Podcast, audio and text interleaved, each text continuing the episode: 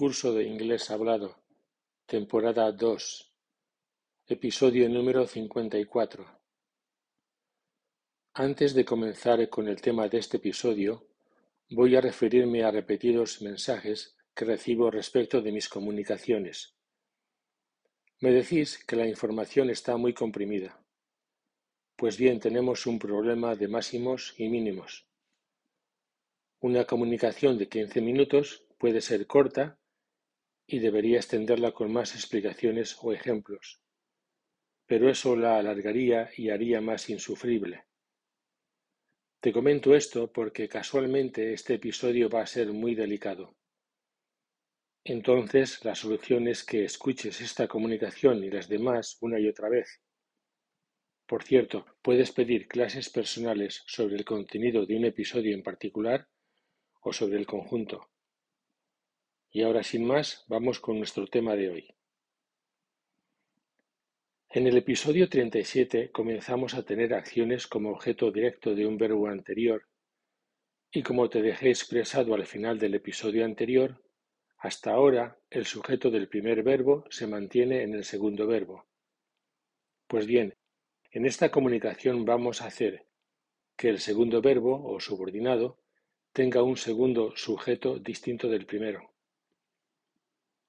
Te puse el siguiente ejemplo. Hasta ahora hemos sido capaces de construir necesito yo abrir yo la ventana. Y a partir de este momento podemos decir necesito yo que tú abras la ventana. Estos sujetos pueden estar insinuados explícita o implícitamente. Vamos a tener tres desvíos de sujetos. El primero se va a confeccionar a través del uso de la preposición for y se divide en dos apartados, uno al mencionar una cosa y otro al mencionar una acción. El segundo desvío será objeto del episodio 55 siguiente y el tercer desvío aparecerá muy adelante, probablemente el año próximo. Y ahora vamos con el desvío 1 de sujeto, con los apartados A y B. A. Veamos lo que pasa después de la mención de una cosa por medio de un sustantivo, de un pronombre o de un relativo. Puedes servirte de la sección 330 de mi libro Curso Concluyente de Inglés Amazon. Lo que voy a contarte es evolución del episodio 53 anterior. Allí se creó el sujeto vacío it y lo utilizaremos de nuevo. That's easy. That's for me. Si sumas las dos frases obtienes That's easy for me. Aplicando al episodio 53 anterior, Driving to York is easy for me. O York is easy for me to drive to. Si desplazamos York al predicado, nos quedamos sin sujeto y entonces tiramos del sujeto vacío it. It's easy to drive to York. Me resulta fácil ir a York con el coche. It's easy for me to drive to York. Otro caso. Nos es peligroso seguirlo. Following him is dangerous for us. O he is dangerous for us to follow. Si he lo echamos al predicado obtenemos nos es peligroso seguirlo. It's dangerous for us to follow him. Te recuerdo que te dije en el episodio anterior que no puedes traducir al español diciendo es peligroso para nosotros, sino es peligroso que nosotros. Incluso puedes voltear la construcción de esta forma. Que le sigamos es peligroso. For us to follow him is dangerous. Y es que para dar otro sesgo, la cláusula for to puede actuar de sujeto. Sería de tontos que no entraras. O que no entraras sería de tontos. It'd be stupid for you not to come in. O for you not to come in would be stupid. Sin desvío de sujeto, su plan es esperarnos aquí mismo. Es su plan y ellos nos esperan. Their plan is to wait for us right here. Ahora con desvío de sujeto. Nuestro plan es que ellos nos esperen aquí mismo. Our plan is for them to wait for us right here. De nuevo te repito que tengas cuidado en no traducir como nuestro plan es para ellos, sino nuestro plan es que ellos.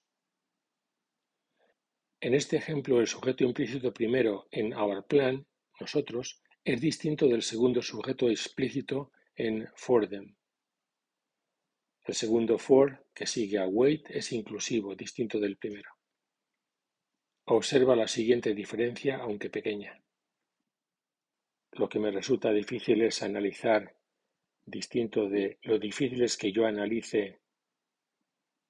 The hard thing for me is to review the lesson. Distinto de The hard thing is for me to review the lesson. Apartado B. Después de la mención de una acción se emplea la combinación de for más objeto o sujeto seguido de to. Así se comportan say, ask, dislike, mean, intend, can bear, would love, would hate, propose, wave, call, shout, signal, y otros a estudiar posteriormente. Report se comporta como say. Puedes consultarlo en el episodio 38. Por contrastar, te mezclo casos de construcciones de los episodios 37, que hablamos de proyecto, y 45 y 46, en que hablamos de informe. Dijo que nos habíamos puesto de pie, lo cual es un informe. He said that we'd stood up episodio 45 y 46. El profesor decidió no ponerse de pie, lo cual es un proyecto. The teacher decided not to stand up, episodio 37. No olvides que estamos estudiando el desvío de un sujeto a otro y que estamos en el desvío 1. Recuerda que este desvío 1 tiene dos versiones, parte A, después de la mención de una cosa, y ahora estamos en la parte B después de la mención de una acción. Observa la diferencia entre el desvío 1b y el desvío 2 a estudiar en un episodio siguiente y que para comprender la idea lo primero en español. Dijo que nos pusiéramos de pie. Corresponde al desvío 1. Distinto de Él nos dijo que nos pusiéramos de pie que corresponde al desvío dos. Otro caso. Él pidió que yo le acompañara, correspondiente al desvío 1. Distinto de Él me pidió que yo le acompañara, correspondiente al desvío 2. Es decir, diferencia entre dijo que nos pusiéramos de pie contra Él nos dijo que nos pusiéramos de pie. O Él pidió que yo le acompañara, distinto de Él me pidió que yo le acompañara. Una cosa es pidió que yo y otra cosa es me pidió que. Y ahora, perdona que sea tan pesado, no te olvides que tienes que diferenciar entre un informe, decir que ocurre, lo cual se construye con DAT, episodio 45, y un proyecto, decir que ocurra, lo cual se construye a través de TO, episodio 37. Si no diferencias estas ideas, todo será un caos. Veamos ejemplos. Dijo el juez que a ponerse de pie. The judge said to stand up. Dijo el juez que nos pusiéramos de pie. The judge said for to stand up. Dijo el profesor que no nos pusiéramos de pie. The teacher said for us not to stand up. Dijo Bill que no se pondría de pie. Bill said that he wouldn't stand up. Episodio 46. Mary pidió que yo la acompañara. Mary asked for me to come along with her. Distinto de me pidió que yo la acompañara. Una cosa es Mary pidió que yo Y otra cosa es, Mary me pidió que yo la acompañara. Otro caso. I'd like to review it. I dislike reviewing it. Con cambio de sujeto, que es me disgusta que ella lo analice. I dislike for her to review it. Era mi intención ayudarte. No hay cambio de sujeto. I meant to help you. O I intended to help you. Pero yo pretendía, o mi intención era, que tú me ayudaras. Hay cambio de sujeto. I meant for you to help me. O I intended for you to help me. Otro caso. No soporto sus berridos. No soporto sus llantos. I can't bear cries. No soporto oírla llorar. I can't bear to hear her cry. O I can't bear hearing her cry. No soporto esperar a la gente. I can't stand waiting for people. No soporto y no espero yo. I can't bear waiting for people. Distinto de no soporto que ella llore. I can't bear for her to cry. O I can't stand for her to cry. A ella le encantaría este pequeño coche rojo. She'd love this small red car. A ella le encantaría caminar por la calle Main. She'd love to walk along Main Street. A ella le encantaría que te pasaras a tomar un té. She'd love for you to pass by for a cup of tea. Ella odia que él se quede mucho tiempo. She hates for him to stay for long.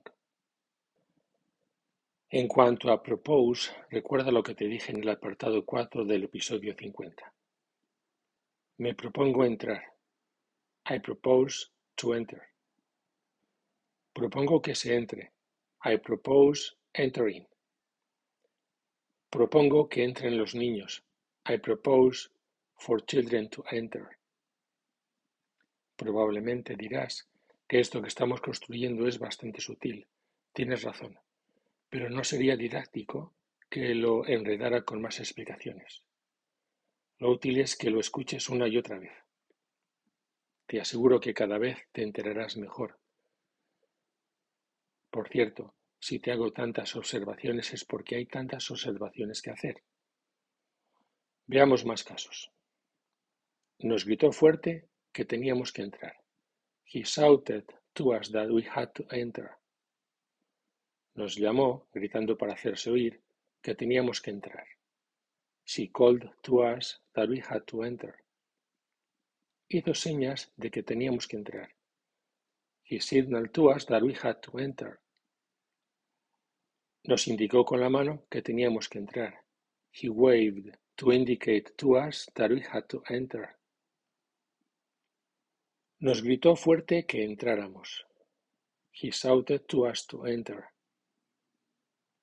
Nos llamó gritando para hacerse oír para que entráramos. He called to us to enter. Hizo señas de que entráramos. He signaled to us to enter. Nos hizo señas con la mano para que entráramos. He waved to us to enter. Gritó que entráramos. She shouted for us to enter. Gritó que no entráramos. She shouted for us not to enter. Llamó para que entráramos. She called for us to enter. Llamó para que no entráramos. She called for us not to enter. Indicó que entráramos. She signaled for us to enter. Indicó que no entráramos. She signaled for us not to enter. Hizo gestos con la mano de que entráramos. She waved for us to enter.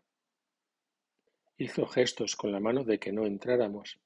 She waved for us not to enter. Según este uso de la preposición for para hacer un cambio de sujeto, Si lo aplicáramos al tema del episodio 53 anterior, obtendríamos lo siguiente. Retomo un ejemplo de dicho episodio y aplico este desvío de sujetos. Intercambio una construcción de allí y otra de aquí.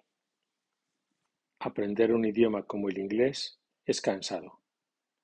Learning a language like English is tiring. Y ahora con el desvío 1. Aprender un idioma como el inglés nos resulta cansado. Learning a language like English is tiring for us. Un idioma como el inglés nos resulta cansado aprenderlo. A language like English is tiring for us to learn. El inglés nos resulta un idioma cansado de aprender. English is a tiring language for us to learn. Nos es cansado aprender un idioma como el inglés. It's tiring for us to learn a language like English. Observa que en español decimos idioma cansado, pero en inglés es idioma cansante. Más adelante veremos este tipo de diferencias. Observa también que en conjunto, y como te dije hace unos minutos, se puede voltear el orden de esta forma. Learning a language like English is tiring for us.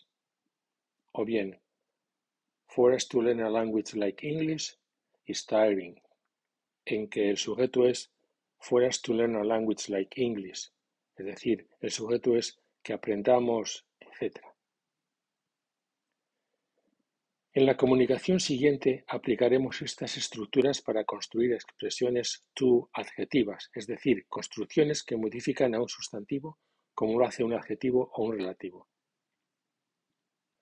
Antes de despedirme esta nueva comunicación, te ruego que si tienes dudas, me escribas al correo julio.ihp.gmail.com.